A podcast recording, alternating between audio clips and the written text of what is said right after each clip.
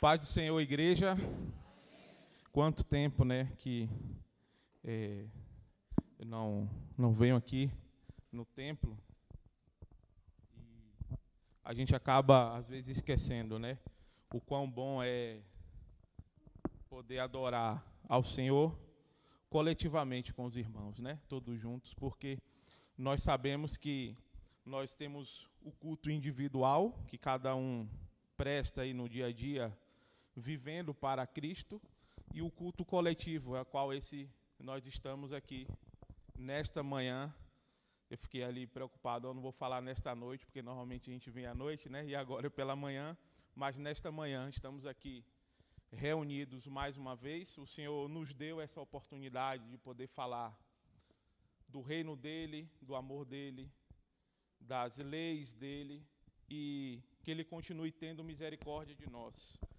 Graças a Deus, minha esposa está bem, está em casa. O nosso bebê, né, o Emanuel, também está bem, crescendo. Peço que os irmãos continuem orando por nós, né?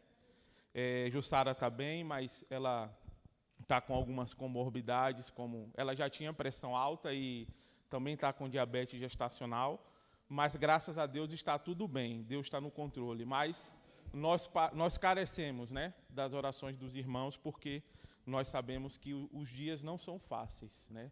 Nós não podemos cessar de orar nem quando os dias são bons e nem quando os dias são maus. É constante. A vida do cristão, a própria Bíblia vai dizer que é uma caminhada, né? constância, perseverança. Então, peço que os irmãos continuem nos ajudando em oração.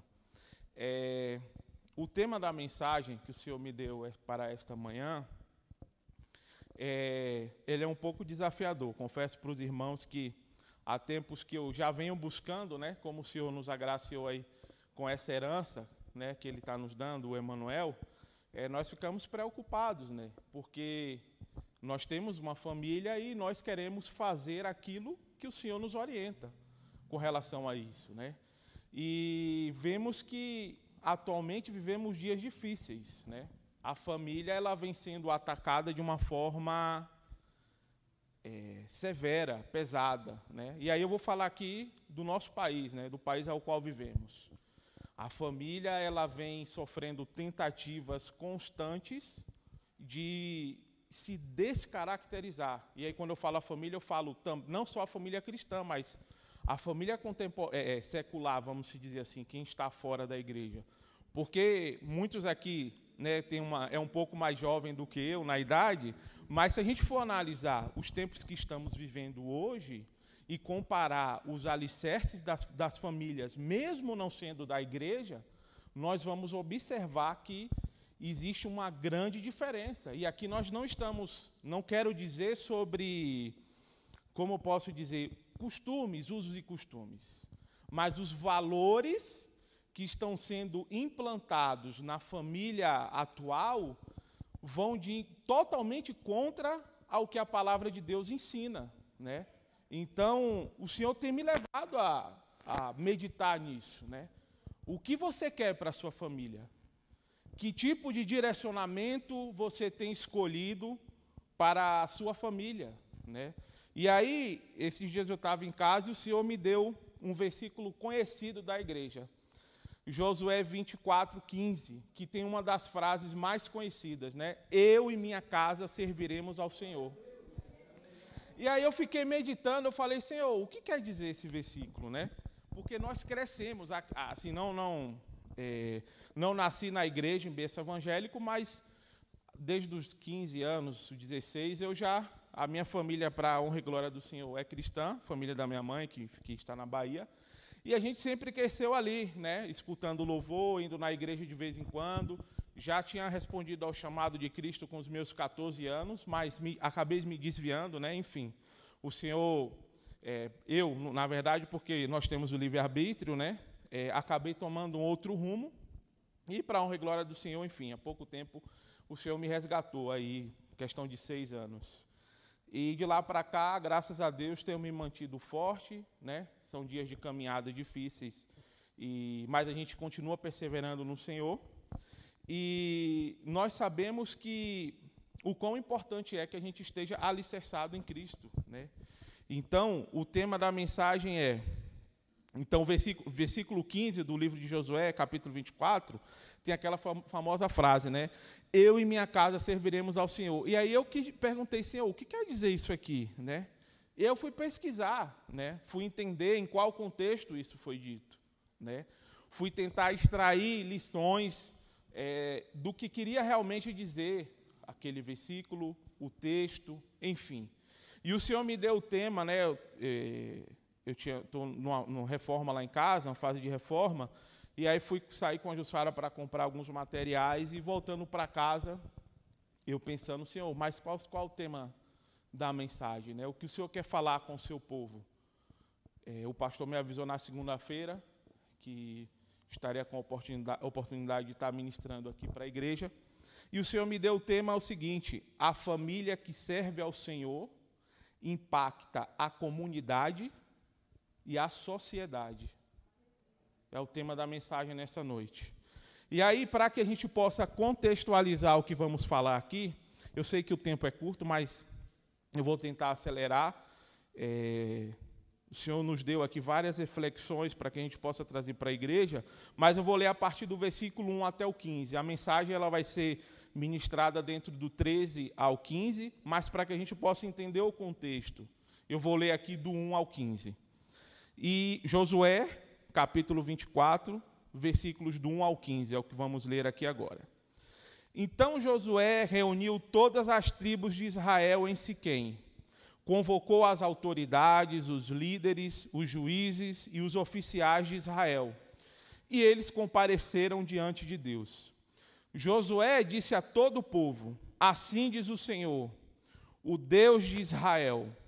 Há muito tempo, os seus antepassados, inclusive Terá, pai de Abraão e Naor, viviam além do Eufrates e prestavam culto a outros deuses. Mas eu tirei o pai Abraão da terra da além do Eufrates e o conduzi por toda Canaã, e lhe dei muitos descendentes. Dei-lhe Isaque, e a Isaac dei Jacó e Esaú. A Esaú dei os montes de Seir, mas Jacó e seus filhos desceram para o Egito. Então enviei Moisés e Arão e feri os egípcios com pragas com as quais os castiguei e depois tirei vocês de lá. Quando tirei os seus antepassados do Egito, vocês vieram para o mar e os egípcios os perseguiram com os carros de guerra e cavaleiros até o Mar Vermelho.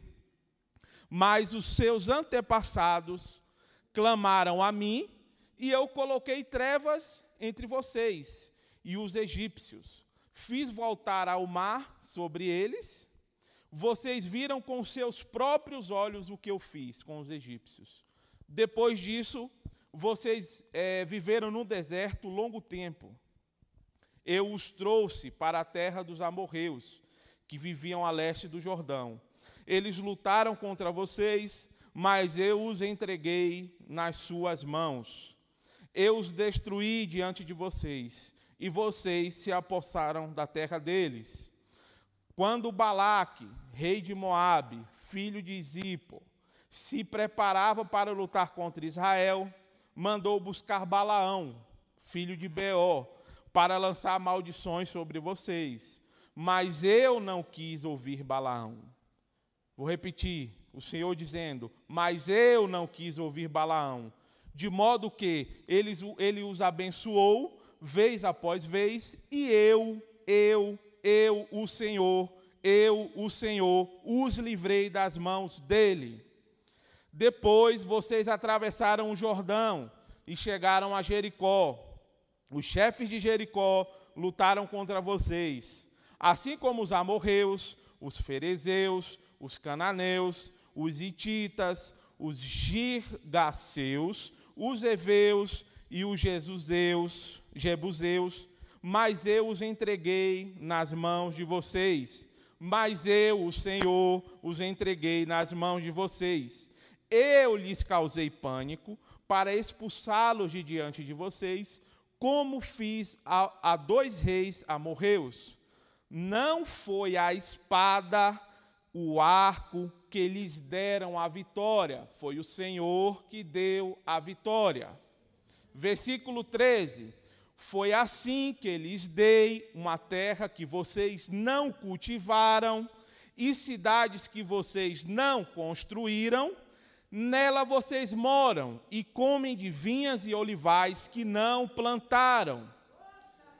Versículo 14: Agora temam o Senhor e sirvam-no com integridade e fidelidade. Joguem fora os deuses que os seus antepassados adoraram além do Eufrates e no Egito e sirvam ao Senhor. Versículo 15: Se, porém, não lhes agrada servir ao Senhor, escolham hoje a quem irão servir. Se aos deuses que os seus antepassados serviram, além do Eufrates, ou aos deuses dos amorreus, em cuja terra vocês estão vivendo hoje mas eu e a minha família, mas eu e a minha casa serviremos ao Senhor. Vou repetir. Josué vai dizer: Mas eu e a minha família serviremos ao Senhor. Aleluia. Palavras do Senhor. Aleluia. Naquele momento, Josué decidiu eu e a minha casa serviremos ao Senhor. E é sobre isso que vamos falar nesta manhã. O quão importante isso quer dizer. O que isso quer dizer? Quando Josué ministra essa palavra direcionado por Deus, porque ali a palavra vai dizer que é ele falando, mas o Senhor que estava usando a vida dele para falar o que ele quis dizer. Vou fazer uma pequena introdução para que a gente possa entender o que quer dizer o livro. Né? É, não, o livro em si ele não revela a autoria do livro, quem, quem escreveu, mas muitos estudiosos vão dizer que o próprio Josué foi quem escreveu cerca de 99% do livro, né? Tendo ali os versículos finais, eles vão dizer que Eliasar, que é filho de Arão, que, que, que caminhou ali com Moisés, é, que mais tarde se tornou chefe da, vida, da, da tribo dos levitas, foi quem acabou escrevendo esses dois versículos. Então, mais ou menos 99% do livro se acredita que foi escrito por Josué, e esses versículos finais foi Eliasar.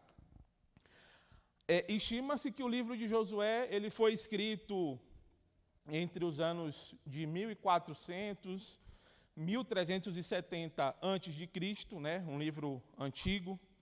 E o propósito e um pouco do resumo do que o livro vai dizer, para que a gente possa entender o contexto disso, o livro de Josué narra a continuação da história dos israelitas após o êxodo do Egito, né? E descreve como o Senhor ajudou os israelitas a obter a terra prometida Canaã. Então, basicamente, o livro ele vai contar essa história. Já que a gente vai falar aqui dos últimos versículos, é importante que a gente entenda do que quer dizer o livro.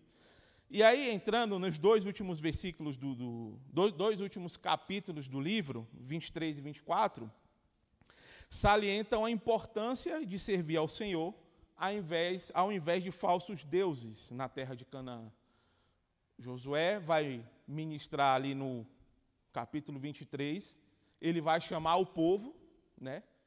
Ele vai dar um direcionamento ao povo e no capítulo 24, o Senhor vai dizer, ó, chama também os líderes, porque eu quero falar para todo mundo, né? Aqui a gente já observa que a obrigação, né? E aí quando eu falo obrigação, não por força, mas por prazer. O Senhor vai chamar os líderes e o povo e vai dizer, ó, todos, sem exceção, devem servir ao Senhor seu Deus. É um direcionamento para todo mundo, ele não limita. Algumas coisas Josué vai falar ali somente para o povo, mas na hora de trazer à memória tudo o que ele fez, tudo o que ele tinha feito, do, e o direcionamento para a seguir, né, o que, o, qual, qual seria a direção a seguir, ele chama todo mundo e acaba ministrando para todos. É, o livro de Josué fornece uma visão geral também das campanhas militares para a conquista da área da terra que Deus havia prometido. Então, ele também vai falar das batalhas, como aconteceram, de que forma se deram. Então, é um livro bem interessante. Se os irmãos tiverem a oportunidade depois de se dedicar para se debruçar, é bem interessante. Conta a história da conquista da terra prometida. E aí, agora entrando no capítulo 24, que é o que a gente vai falar nesta noite, ou nessa manhã, ó, tá vendo? Estava atento, mas mesmo assim caí. Nesta manhã, gente, estamos aqui ao vivo no templo. É, esse intitulado, algumas Bíblias aí vão ter como título, no capítulo 24, 24 A Renovação da Aliança em Siquém. Alguns, algumas Bíblias vai ter intitulada dessa forma, né? É, que aí vai observar que Josué convoca os líderes, como já tinha falado, se junta com o povo, que já havia sido convocado, e ali eles vão estabelecer a renovação da aliança que Deus já tinha feito com eles. Né? Basicamente, no, versículo 20, no capítulo 24 todo, nós vamos ver os parâmetros da renovação dessa aliança. E quando todos ali estão juntos em Siquém, Deus vai usar a vida de Josué, líder que havia conduzido o seu povo na conquista da terra prometida, para transmitir uma mensagem como uma espécie de tratado, um acordo, né? Aí, se nós formos é, fazer um paralelo, né, quem já teve a oportunidade aqui de ler um contrato, como é estruturado, o contrato ele apresenta ali cláusulas, direitos, obrigações, né? Deixa claro qual o objetivo daquele contrato. E assim, se formos fazer um paralelo, o Senhor estrutura mais ou menos dessa forma o texto que ali foi ministrado, o direcionamento que foi dado. Basicamente, o Senhor trouxe à memória, recapitulou a história de Israel e seu relacionamento com a nação e seus primórdios, porque ele vai falar dos, patri dos patriarcas, como e onde a promessa começou, desde Abraão até aquele momento. Então, o Senhor faz um resgate nos primeiros versículos ele traz à memória ao povo tudo o que ele fez desde o início, de onde surgiu a promessa até aquele momento. Por isso que muitos vão dizer que é a renovação da aliança. Então podemos observar uma verdadeira uma comunicação com uma estrutura de realmente um acordo, de um tratado, né? E ali, de fato, estava sendo esclarecido o histórico de, do relacionamento de Deus com o seu povo. Então, só para que a gente possa entender, Deus sumariza a história de Israel em quatro partes. Primeira parte, versículos do 2 ao 4, ele vai falar dos patriarcas. Versículo 5 ao 7, ele vai falar do êxodo do Egito, após a saída do povo do Egito. No terceiro, a, a terceira parte, ele vai falar as vitórias na, na Transjordânia, né, que é aí do versículo 8 ao 10. E do 11 ao 13, ele vai falar sobre a conquista, as conquistas já do povo dentro da terra prometida. E aí sim, mais demora, entrando aqui no versículo 13 do capítulo 24, nós já vamos começar a observar o que o Senhor nos deu para meditar nessa manhã. Versículo 13, o Senhor vai dizer assim: Foi assim que lhes dei uma terra que vocês não cultivaram, e cidade que vocês não construíram, construíram Nela vocês moram e comem de vinhas e olivais que não plantaram. Fica claro e evidente aqui que a graça de Deus deu a terra prometida ao povo. Nós lemos aqui e o Senhor vai declarar: ó, vocês estavam com espada, mas fui eu que é, atordoei o inimigo, fui eu que os entreguei. O Senhor fez questão de deixar claro que aquele momento, que aquela situação que ali eles estavam usufruindo, nada tinha sido mérito deles. Ele, o Senhor estava dizendo ali, ó, foi porque eu quis fazer. Vocês estão vivos hoje, não é por conta da força que vocês têm, não é por conta das riquezas que vocês têm, mas foi porque eu, o Yahvé, o grande eu sou, o Adonai, estive a todo tempo à frente da batalha. É o Senhor que direciona. O Senhor quis deixar claro ali para o povo, falar, ó, abaixa a bola, como é se fosse dizer, no meu tempo, eu não sei o que, a, fazendo essa associação hoje, né, no mundo jovem, mas na minha, na minha época era assim, baixa a bola. vocês estão aí de salto alto, mas quem deu a vitória foi eu. Não tem que comemorar nada. Vocês têm que me adorar e exaltar. A gratidão vai ser quando vocês me exaltam. E aí, trazendo a primeira observação aqui, com, como a gente, duas situações que eu consigo observar nesse versículo. Todas as bênçãos não são merecidas, mas algumas são óbvias. Quando Israel desfrutou de vinhedos e olivais em Canaã, isso deveria tê-los tornado especialmente gratos pela bênção imerecida. Quando o Senhor falou aquilo, ele quis despertar aquilo no povo de Israel. Falar, ó, a graça é graça, não foi mérito. E aí, trazendo para os nossos dias, o Senhor me fez refletir. Como temos observado tudo aquilo que o Senhor tem nos dado? Deus me levou a refletir. O que você, Murilo, tem observado de tudo aquilo que eu tenho dado a você? Fala para o povo lá na igreja também para refletir como temos olhado para o que Deus tem nos dado, porque se assim nós declaramos a nossa fé, que cremos em Jesus Cristo, se assim dizemos que servimos a Deus, como temos observado isso? O que o Senhor tem nos dado? Será que verdadeiramente temos atribuído o mérito a Deus? Agimos como verdadeiros mordomos por sinal, na última aula da escola dominical foi tratado um pouco desse assunto. E aí, fazendo um adendo, povo de Deus, vamos participar da EBD. A EBD, a EB, não é mais EBD, né? Porque agora é EB, nós estamos ali às terças-feiras, às 20 horas. É extremamente importante que a gente participe, né? Eu realmente fico triste às vezes porque eu vejo pouca participação, a oportunidade de interagir ali, porque ali você pode fazer perguntas ao vivo, você pode mandar via chat. E Deus com certeza vai edificar a sua casa, mas, enfim, participem das EBDs, terças-feiras, às 20 horas. É muito edificante, tem sido. E aí o Senhor me fez uma outra pergunta. Tens tido um coração contente com o que tem? Tem, se contentado com o que tem?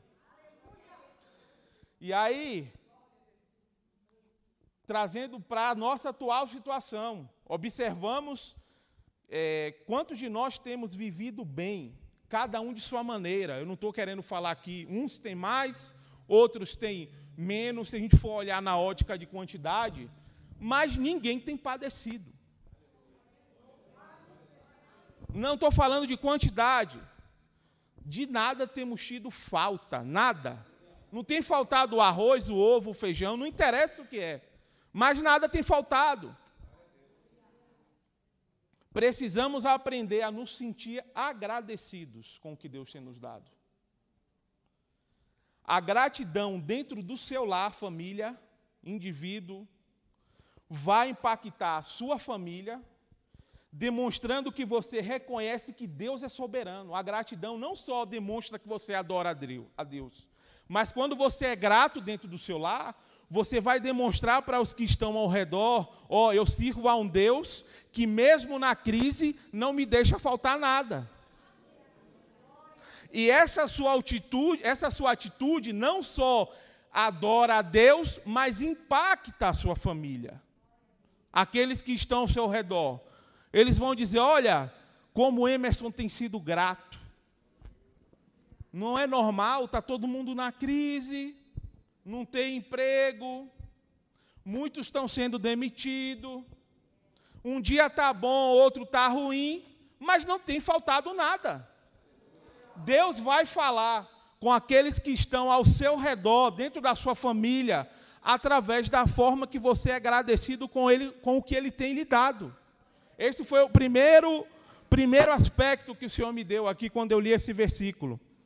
Segundo, eles também deveriam ter se lembrado de que aqueles que plantaram as vinhas, porque o Senhor vai dizer, ó, eu dei a terra, mas quando você chegou já estava tudo bonitinho aqui, era só consumir, né?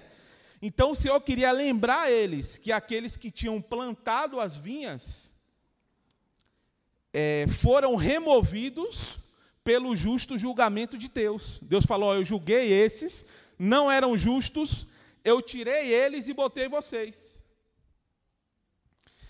E se eles desobedecessem e rejeitassem a Deus, ele também poder, eles também poderiam ser julgados dessa forma. Ele falou: ó, fica atento. Assim como eu tirei esse povo daqui, se vocês não me obedecerem, isso pode acontecer com vocês. Porque a promessa do Senhor, a garantia do Senhor de proteção é para aqueles que servem a Ele, não é para aqueles que não servem. Se a gente for observar na Bíblia, vários versículos, várias palavras vão dizer isso. A garantia de proteção abaixo do onipotente é para aqueles que servem a Deus. O Senhor me, me, os fez lembrar que para que possamos receber as promessas, precisamos obedecê-los. O Senhor fez uma, uma um, resgatou tudo ali, falou: ó, vocês receberam isso, mas para ter isso tem que me obedecer. Não é assim de qualquer jeito, não. É graça, mas não é de graça. Entendeu? Pegou? É graça, mas não é de graça. Tem que me obedecer, tem que se curvar diante de mim. E se porventura no meio do caminho vocês se desviarem, isso pode acontecer. Não foi uma ameaça, ele só estava deixando claro.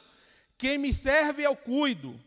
Quem não me serve, é por conta em risco. Muitas vezes, e aí qual foi a reflexão que eu tirei daqui? Muitas vezes desejamos e invejamos riqueza dos ímpios. Todavia, esquece, todavia esquecemos que Deus ao qual que o Deus ao qual servimos é dono de todas as coisas. Porém, aqueles que servem a outros deuses não possuem promessa de proteção e cuidado, que é somente dada ao povo de Deus. Viva para a honra e glória do Senhor, para que você e sua família usufruam da sombra do Onipotente. Vivam para a glória de Deus, para que as promessas que foram ministradas na Bíblia, na palavra de Deus, para o povo de Deus, estejam também sobre você e sua família. Isso foi o que o Senhor me deu do versículo 13, versículo 14. Vamos lá. Deixa eu beber um pouquinho de água aqui. Amém. Glória a Deus. Versículo 14. Agora temam ao Senhor, temam o Senhor e sirvam-no com integridade e fidelidade. Joguem fora os deuses que os seus antepassados adoraram além do Eufrates e no Egito e sirvam ao Senhor. Versículo 14. Eles viram as obras de Deus e experimentaram suas bênçãos. Aquele povo a qual Deus estava ministrando naquele momento, não só eles tinham vivido isso, mas os antepassados dele também, deles também. É, então fazia sentido para que eles, para eles servirem exclusivamente a Deus, que havia feito tanto por eles. Ele, o, o, o, Deus vai usar Josué e vai dizer: Ó, oh, faz sentido você servir a Deus, porque ó, olha o que ele fez por vocês até agora. Olha de onde ele tirou o seu patriarca, do meio do pecado, servindo a outros deuses. E olha o que, é que Deus está te dando hoje aqui: alimento, suprimento de coisas que nem vocês plantaram. Vocês não fizeram nada, vocês só receberam. Josué fez uma promessa para o futuro, embasado em ações que Deus já tinha feito na história do povo. Josué aplicou um o princípio: o Senhor Deus de Israel é maior do que todos esses ídolos, portanto, sirvam o Senhor. Ele estava dizendo: ó, está vendo esse povo aí, ó, servir a outros deuses, e qual foi o fim aqui agora? Sejam fiéis a Deus. Sirvam ao Senhor com integridade, com alegria.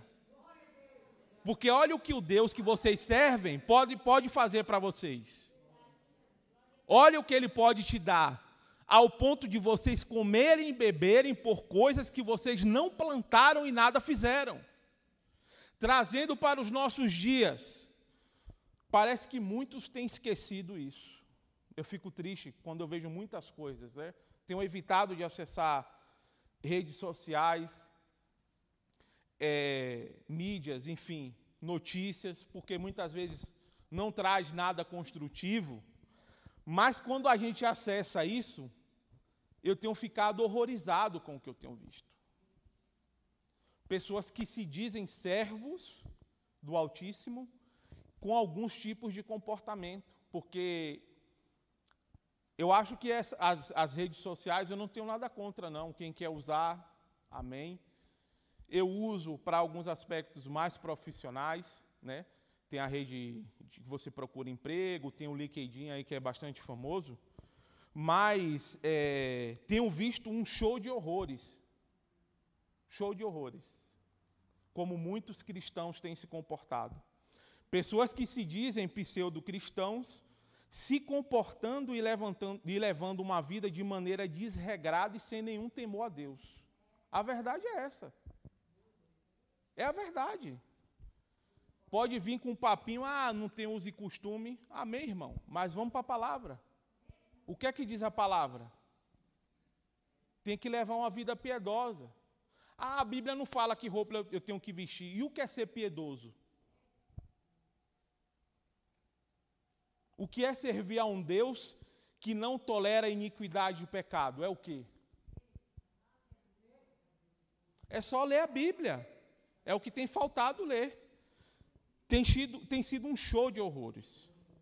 Muitas famílias se desfazendo.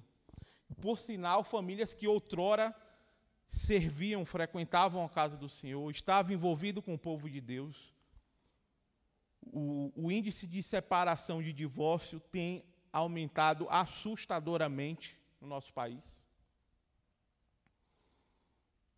E simplesmente por causa desse período, onde é necessário, porque se assim Deus permitiu, é necessário. Eu não vou questionar Deus.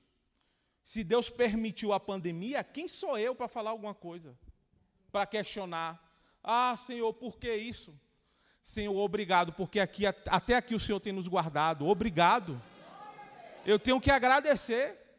Eu não posso olhar com questionamento, porque Deus sabe de tudo. Se assim nós cremos que tudo está no controle de Deus, nós temos que agir dessa forma. Vamos ser sinceros, que muitos se afastaram do Senhor nos últimos tempos. Isso a gente não pode negar muitos têm se afastado, muitas famílias se desviado, se, des, se desmoronando. Todavia, essa movimentação, e aí o Senhor me, me levou a refletir aqui, essa movimentação deveria chamar nossa atenção como igreja. Que tipo de alicerce a gente tem promovido dentro da igreja? O que é que a gente tem ensinado? Todo mundo, porque assim como o Senhor fez aqui para o povo, ele não fez acepção entre líderes e povo. A obrigação é para todo mundo. Que tipo de alicerce temos promovido? Quais são os ensinamentos que o povo de Deus vem recebendo? Isso é um ponto extremo de atenção. Para mim, quando eu vi isso, eu falei: Senhor, é verdade. O que, que a gente tem visto? O que, que a gente tem oferecido, ensinado dentro das igrejas? E aqui eu não estou falando da nossa igreja, não, eu estou falando de todas.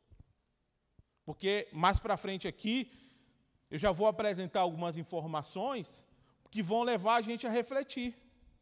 Não temos visto integridade e fidelidade do povo de Deus a Deus e aos seus ensinamentos. Não temos visto isso. Tem faltado essa integridade. E aí, quando a gente vai para os dados, aí, irmão Murilo, quer que você está falando baseado em quê? Né? Vamos refletir aqui. A população do Brasil hoje gira em torno de, vamos colocar numa, numa média, porque não, não tem uma pesquisa tão atualizada, pelo menos eu não consegui encontrar, mas cerca de 220, 250 milhões de habitantes hoje no Brasil. E a última pesquisa que saiu aí no Datafolha, quem quiser pode pode consultar lá também, saiu uma pesquisa em 2020 que 50% dos 220 milhões, vamos botar, se consideram católicos. 31% desses 220 milhões se dizem evangélicos. Se a gente for fazer uma analogia bem superficial, as duas religiões têm fundamentos cristãos, correto? Então a gente pode dizer que 81% dos brasileiros conhecem a Cristo. 80% de 220 milhões conhecem a Cristo. Teoricamente, como eu já tinha falado, se levarmos em consideração uma analogia superficial, deveríamos estar impactados, deveríamos estar impactando e não sendo impactados. Uma matemática bem rápida. Se eu represento 80% de um lugar, deveria todo mundo estar tá dando glória e bradando aqui no meio desse país. É a teoria. Teoria. Jesus vai atribuir ao cristão as características do sal, ou seja, o sal dá sabor aos alimentos, mesmo em pequenas quantidades. Eu não estou nem levando em consideração a quantidade aqui. Mas mesmo quando o sal ele é pouco, ele influencia. Palavra de Jesus Cristo, não é minha. É só ir para a Bíblia. E além de dar, de dar sabor, além de dar sabor ao alimento, ele é usado para impedir a putrefação dos alimentos. Quem já foi criado aqui no. Eu que sou do Nordeste, lá o pessoal salgava as carnes na época que não tinha geladeira, para não estragar a carne. É o sal que. O sal ele impede que o alimento fique podre.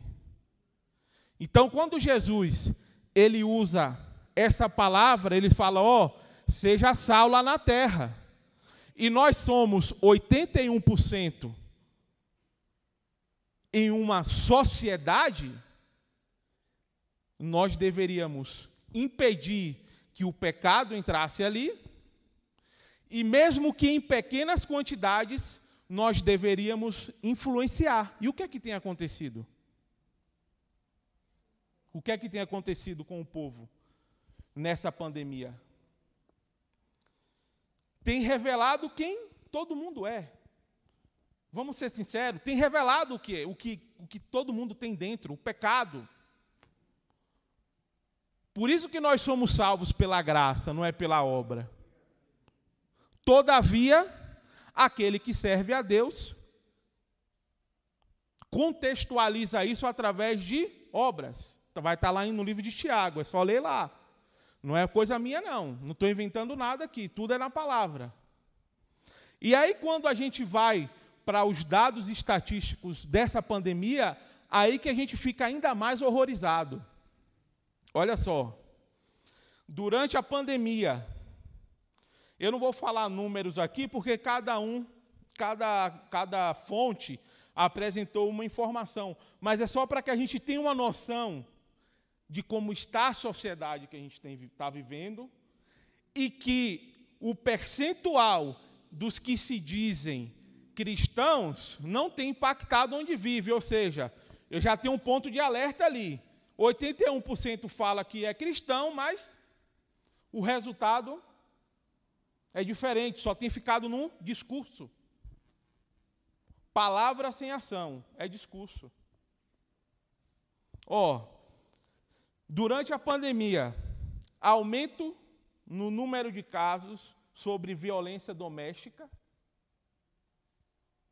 A gente tem visto aí nos noticiários constantemente o aumento no número de, violência doméstica, agressões entre marido e mulher, aumento no número de casos de abuso sexual dentro dos lares.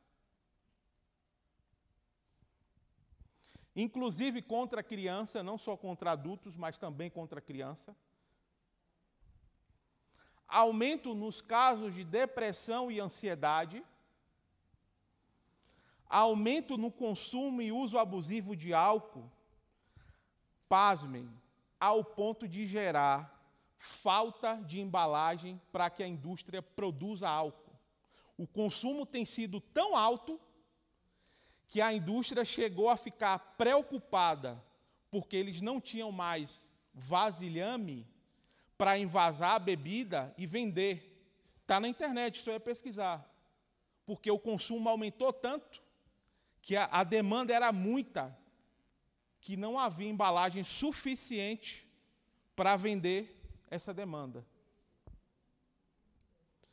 Aumento no acesso a sites pornográficos.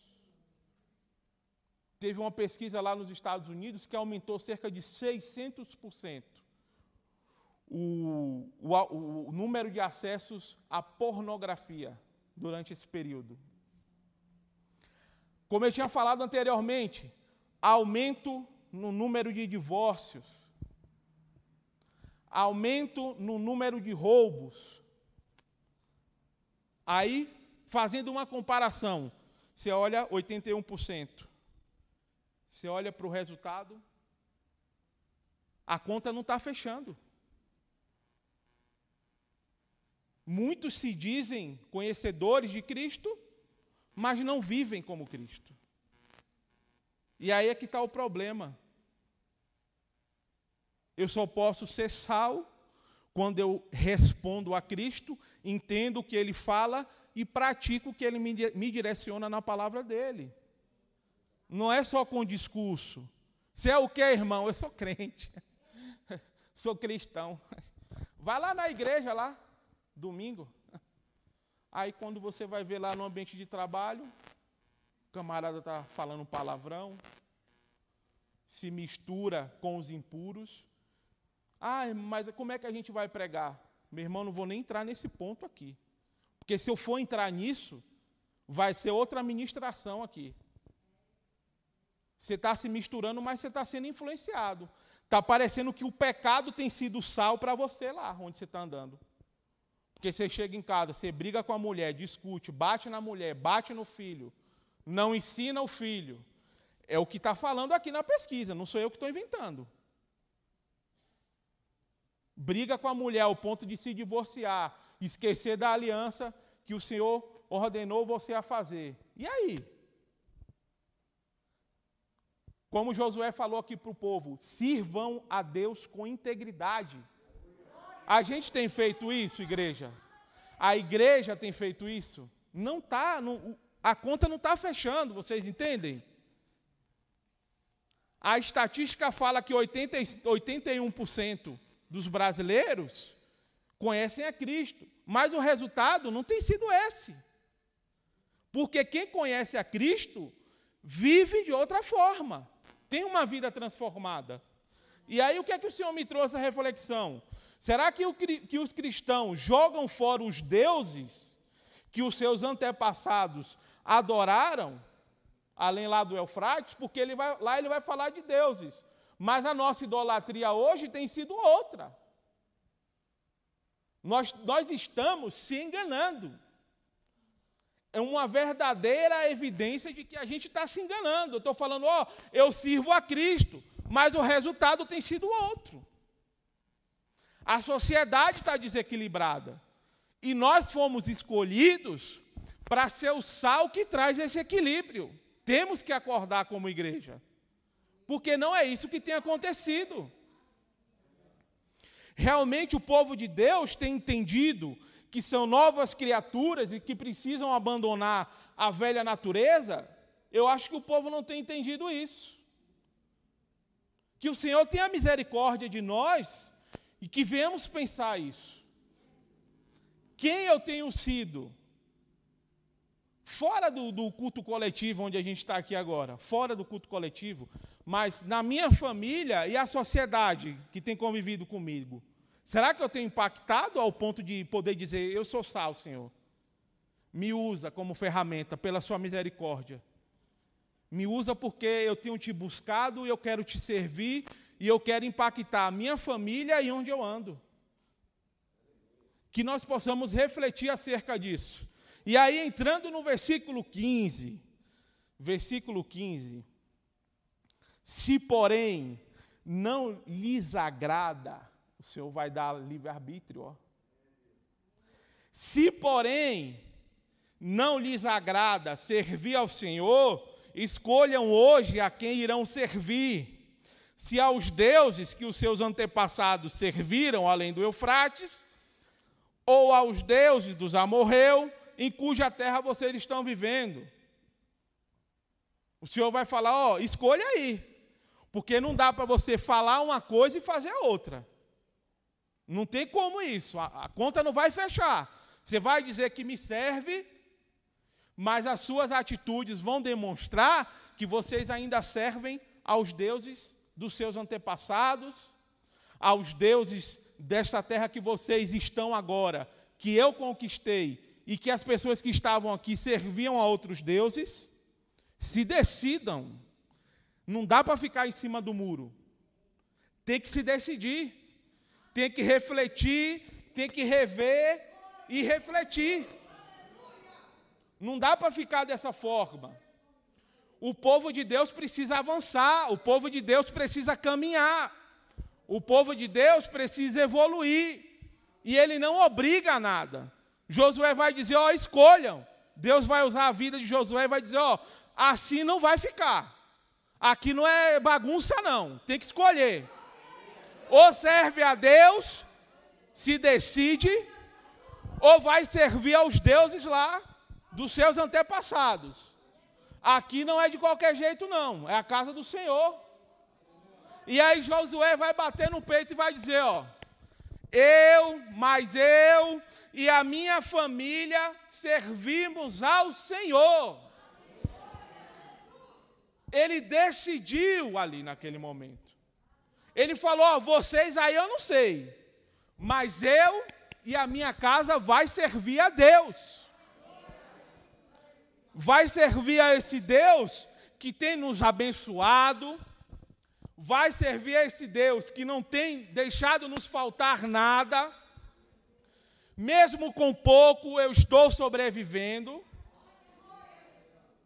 Não importa o que está por vir, eu consigo ver Deus agindo na minha vida e na vida do meu povo, desde o início da sua promessa até agora. E durante todo esse tempo, eu, Josué, eu e a minha família decidimos e temos exercitado a serventia e a submissão a Deus. Aleluia! Primeiramente, Josué apresentou os atributos de Deus e os seus feitos diante de todo o povo. A gente leu aqui do 1 até o 13. E o Senhor descreveu todas as maravilhas que ele fez ao povo. Depois, estimulou que o seguissem. No versículo 14, 13, ele vai falar, 14, me sirvam com integridade. O Senhor fez questão de salientar isso. Ó, oh, vocês viram lá como foi com seu com os que decidiram ser, seguir outros deuses. Levem isso em consideração, acordem. Olhe o resultado, Deus, como sempre, misericordioso. Olhe o resultado daqueles que não me seguem. Olha onde eles podem acabar parando. Não tem garantia de proteção. E ainda assim, muitos, olha só, Deus ele é misericordioso, gente. Eu não estou aqui querendo trazer um Deus, não, Murilo, você está sendo tirano. Não, é o que a palavra diz. Deus ele está alertando ainda o povo, ele está falando, ó, você viu lá ó, o lugar que vocês estão hoje. Pessoas não me serviam. E ainda assim vocês escolhem servir outros deuses? Josué falou: não, aqui não, aqui eu e minha casa vamos servir ao Senhor. Aleluia. Glória a Deus. Depois, é, vamos lá, me perdi aqui. E por fim fez uma pergunta, né?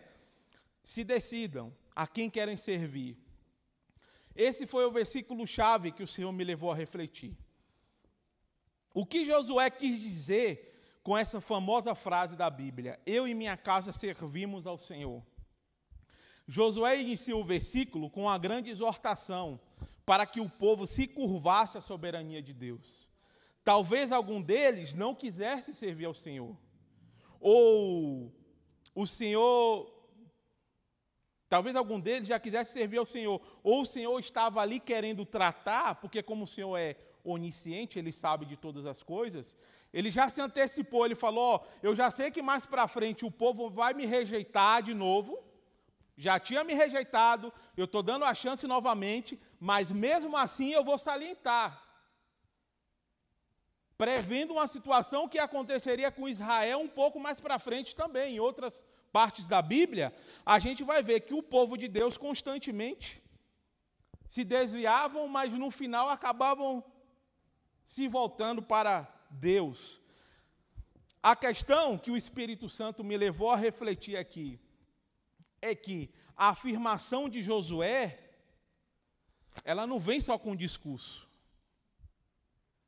Josué se posiciona ali e fala: ó, eu e minha casa serviremos ao Senhor. E podemos observar que isso não só aconteceu naquele momento, mas durante toda a jornada dele. Se a gente for ler o livro de Josué, a gente vai ver ó, que constantemente Josué serviu a Deus.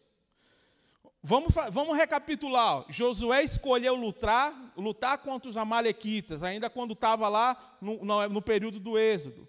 Josué escolheu rejeitar o bezerro de ouro. Josué escolheu servir, servindo a Moisés. Ele foi auxiliar de Moisés.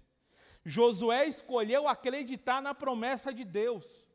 Quando Deus prometeu a terra, não foi naquela hora ali, não. Deus já tinha prometido lá atrás, ele decidiu acreditar. Ele falou: Eu não estou vendo a terra, eu não consigo enxergar o que o Senhor está prometendo, mas eu conheço o Deus que está me prometendo. Será que temos observado a promessa que Deus tem nos feito, que é que o Jesus Cristo virá nos resgatar? Será que temos vivido na prática como verdadeiras pessoas que creem na volta de Cristo? que ele vai voltar para resgatar a sua igreja? Vamos acordar, igreja. O Senhor vem nos buscar. Ele vem buscar um povo lavado e remido pelo sangue do Cordeiro, um povo que vive de forma diferente, um povo que não se rende ao pecado, um povo que não é influenciado, mas influencia. Aleluia! Josué escolheu assumir a liderança de Israel e conduzir o povo à terra prometida. Isso demonstra que ao longo da sua jornada, ele edificou a casa dele no Senhor. Ele demonstrou isso em toda a sua jornada. Não foi da boca para fora. Quando ele falou que as pessoas que ali escutavam ele ouviu, falou: não, é verdade, eu, eu posso dizer que ele e a casa dele serviu ao Senhor. Testemunho. Isso mostra que Josué também entendeu que ele, como sacerdote da sua família, tinha a responsabilidade de zelar para que toda a sua casa servisse a Deus. Ele tinha o trabalho de representar toda a sua casa diante de Deus, ele era o sacerdote, ele quem ditava as regras ali dentro. Não é tirania, não, é entender a atribuição que foi dada ao chefe da família. Ele entendeu isso. E o mundo tem tentado desvencilhar isso. O mundo tem tentado dizer que quem obedece a Deus é tirano. O líder da família que obedece, que quer direcionar o seu lar, é tirano. É uma mentira isso. Nós, quando fazemos isso, nós estamos obedecendo uma ordenança de Deus, do próprio Deus. Quando ele estabeleceu o homem e a mulher, e eu não vou entrar aqui porque a gente tem uma vasta reflexão sobre isso, mas o Senhor atribuiu a liderança do lar ao sacerdote, e Josué entendeu isso. Ele praticou isso durante toda a sua jornada. Pais e mães, acordem. A família cristã está em decadência pois os valores bíblicos para a família estão sendo abandonados. Parece que muitos têm esquecido a promessa que fizeram quando o pastor sobe aqui para apresentar uma criança. Muitos têm feito uma promessa, e não é de hoje, não. Todo mundo que está aqui, que é cristão, que apresentou o seu filho, fez uma promessa diante de Deus e diante da igreja. A responsabilidade sobre o direcionamento da família e dos filhos são dos pais. Foi o que vocês prometeram. Então, pratiquem o que vocês prometem. Coloquem em prática, assim como Josué fez. O que temos visto hoje em dia é totalmente o oposto. Muitos criando base, incentivando a superficialidade e a aparência e não a profundidade, infelizmente. Estamos inseridos em uma geração que é estimulada pelo visual. Isso oriundo de aspectos de marketing, de propaganda, e daí, consequentemente, temos transferido isso para dentro da igreja fazendo com que venhamos ter um relacionamento raso com Deus. Raso, raso. Sabe quando você está na praia no rasinho, aí você fala, ah, eu não sei nadar. Aí você vai dar um mergulho, pum, se esborracha todo porque está no raso. Assim está a situação hoje da família. Rasa, rasa. Não tem oferecido nada. Não tem edificado o seu lar no Senhor costumamos buscá-los, buscá-lo a Deus, apenas para satisfazer as nossas necessidades temporais. Meu irmão, vou para uma entrevista, vou orar, vou jejuar, vou jejuar, Deus vai bradar. Óbvio que ele pode fazer isso, porque ele é Deus. Mas você só tem se voltado para ele quando você precisa. E aí, pai e mãe, seu filho tem visto isso, viu? Você só fala de Deus quando você precisa. Mas no seu cotidiano, tem faltado o relacionamento de Deus ao ponto de influenciar a sua família. Você tem deixado de influenciar e Satanás, com o celular e com as redes sociais, tem influenciado. Porque você não tem cumprido a sua responsabilidade quando você sobe aqui e promete diante de Deus e do pastor que você vai instruí-lo nos caminhos do Senhor. Vamos ficar atentos. O Senhor está nos alertando nesta manhã. Aleluia, Senhor. Glórias a Deus por isso. E aí, quando analisamos os fatos absurdos que a gente acabou de. da, da estatística que a gente acabou de ler aqui, do que está acontecendo dentro das famílias, porque esses aumentos são coisas que estão acontecendo dentro da família. Se 80% me diz que é cristão e está acontecendo isso tudo, é dentro da família cristã. Não é em outro lugar, é dentro da família. Conseguimos observar a enorme deficiência sobre o um entendimento do que é o reino de Deus e, que, e o que seriam os seus ensinamentos. E vejo, com tudo isso, como um agravante da educação, a falta de educação cristã que tem se aplicado dentro das famílias. Temos vivido tempos onde, onde pais têm achado que o que vai edificar mais os seus filhos e lares são valores terrenos. Muitos pensam que o que vai promover o sucesso na vida dos seus filhos são títulos acadêmicos, dado bom e do melhor, viajar todo ano para o exterior, estudar em escola particular, falar 55 idiomas, usar roupa de marca. Quantas vezes vai no restaurante caro? Nossa, quanto tempo que eu não saio para jantar? Quanto tempo faz? Acorda, igreja, família. Não é isso, pais, que vai edificar o seu lar. Porém, isso é um conceito secular de edificação para um lar. Para o cristão, as coisas são diferentes. A palavra diz isso, não sou eu, de novo. Basta se voltar para a palavra. O que vai tornar sua família um verdadeiro exemplo de sucesso é ter Cristo como centro do seu lar e ter todos adorando, todos, não é só você não, é sua mulher, são seus filhos, é todo mundo, é o primo, é a mãe, é o pai, é influenciando todo mundo, é tendo Cristo como base do seu lar. Temos feito tudo, menos edificar a casa no Senhor. A gente faz tudo, menos edificar a casa no Senhor. E por isso temos pagado caro. Por isso temos visto os templos lotados e o resultado na sociedade contrário. Pouco conhecimento bíblico resulta em uma visibilidade equivocada da vontade de Deus. Aquele que não conhece a palavra se direciona para o lugar errado. Quando Jesus diz, ó, oh, eu sou o caminho. É Ele que é o caminho, não é a sua opinião, não é o conceito do mundo, não, é Ele. Jesus é o caminho. Aleluia!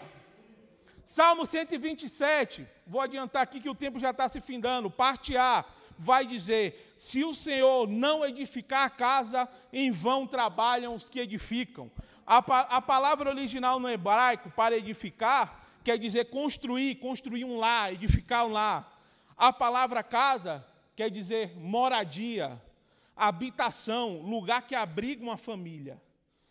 E o que o Salomão está querendo dizer quando ele fala se o Senhor não edificar a casa, em vão trabalhos que edificam. Salomão quer nos ensinar, com a parte A desse versículo, em outras palavras, é que se o Senhor não for o engenheiro, o arquiteto, o mestre de obra, o que você quiser dizer, se não for o Senhor, para construir o nosso lar, pode esquecer, vai desmoronar. Pode esquecer. Não tem meio termo. Todo o seu esforço vai ser em vão. É a palavra que está dizendo. Se não for o Senhor, o engenheiro, o mestre de obra, o, que, o professor, o matemático, se não for o Senhor, o seu esforço vai ser em vão, porque não é Ele que está construindo, não é Ele o alicerce. Precisamos voltar para Cristo, famílias. Não tem outro jeito. Precisamos nos voltar para Cristo não é o MBA do seu filho, não é a escola que ele estuda, não é o brinquedo A, B ou C que você dá para ele, é o tempo que você tem investido com os seus filhos, que vai edificar, que vai plantar semente no seu lar, para que você venha colher com a presença soberana de Deus no seu lar. É dessa forma. Josué era diferente, ele tinha um pleno entendimento sobre o que Deus queria, porque estava perto dele. E, e da vez que resolveu fazer de maneira diferente, acabou dando errado e ele aprendeu com os erros. Erro não é para chorar, não, crente. Erro é para ensinar. Errou, reflete, vê onde errou, fala: Senhor, tem misericórdia de mim, vou continuar caminhando. Erro ensina. O erro para o crente edifica. Você vê, ó, o Deus que a gente serve é tão bom que até quando a gente erra e retorna para Ele, é um aprendizado, tudo é um aprendizado. Josué tanto influ influenciou o povo de Deus que após o discurso dele, a decisão do povo foi continuar servindo ao Senhor. O versículo 16 vai dizer: Então o povo respondeu: Longe de nós abandonar o Senhor para servir outros deuses. E a conclusão que o Senhor me deu foi: É tempo da família se voltar para Deus, para que possamos influenciar a comunidade e a sociedade. Os valores do reino precisam ser resgatados e trabalhados dentro do lar. Famílias, Famílias, se voltem para Deus, restabeleçam o equilíbrio dentro do seu lar, façam um diagnóstico sobre a atual situação, revejam as práticas, os hábitos. Ainda dá tempo de mudar. O Senhor ainda não voltou, ainda dá tempo. Uma vida centrada em Cristo leva a adoração para o centro da família. Não terceirize para a igreja e para a escola a educação dos seus filhos. É papel dos pais. Assumam a responsabilidade que o Senhor vos deu. Pratiquem os ensinamentos bíblicos dentro do seu lar para influenciar seus filhos e a sua família. Pratique o culto familiar. Tenha uma vida devocional junto com a sua família. A igreja se fortalece quando as famílias estão fortes. O que é uma igreja forte? É uma igreja com famílias fortes. E para concluir, Efésios 5:8 diz assim: Porque no outro, outro tempo eres trevas, mas agora sois luz no Senhor. Andai como filhos da luz, palavras do Senhor, que venhamos acordar enquanto é tempo, que venhamos andar como filhos da luz dentro da nossa família, para que possamos impactar a comunidade e a sociedade. Assim como Josué, vamos edificar famílias que obedecem ao Senhor e que impactam a sociedade e a comunidade. Até aqui foi a palavra que o Senhor me deu. Eu agradeço a rica oportunidade e as palmas glorificam o Senhor. Obrigado pela oportunidade.